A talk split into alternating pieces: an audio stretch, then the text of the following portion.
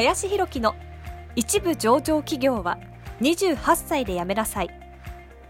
この番組では28歳で一部上場企業を辞め現在教育不動産事業を中心に2社の経営を行う林博樹がこれから起業独立フリーランスとして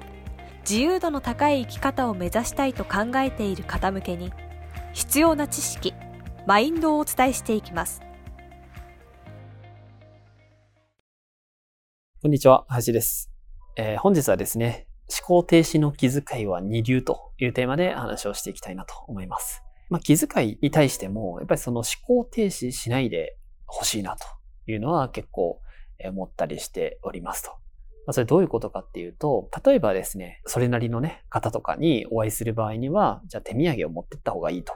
いうようなね、話もあるかなと思うんですけれども、まあその手土産を持っていくっていう気遣いを忘れないっていうこと自体はね、まあ素晴らしいことではあるんですけれども、じゃあ例えばそれがね、一発目で買ってったものと、まあ、他の人でもですね、まあ同じようなものを、まあ買っていくみたいな形になってしまうと、これはもう、ある種なんかこう思考停止してるなってやっぱ思うんですよね。うん。だまあ、手土産っていうのは確かに大事なんですけど、そのもう一歩先はね、やっぱ常にこう思考していかないといけないなと。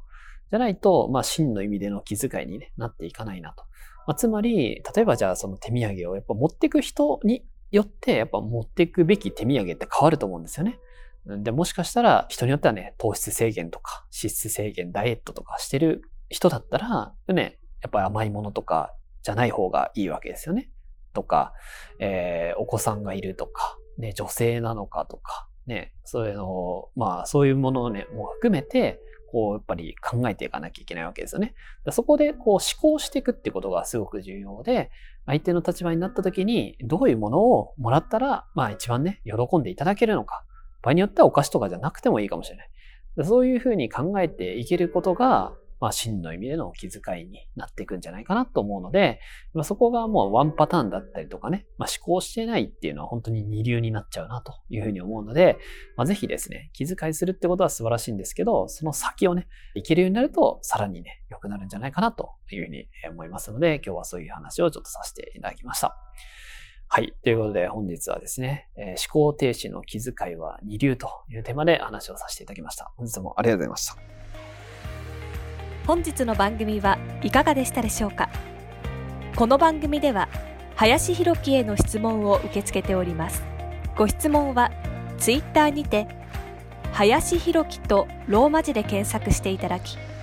ツイッターのダイレクトメッセージにてご質問いただけたらと思います。たくさんのご応募お待ちしております。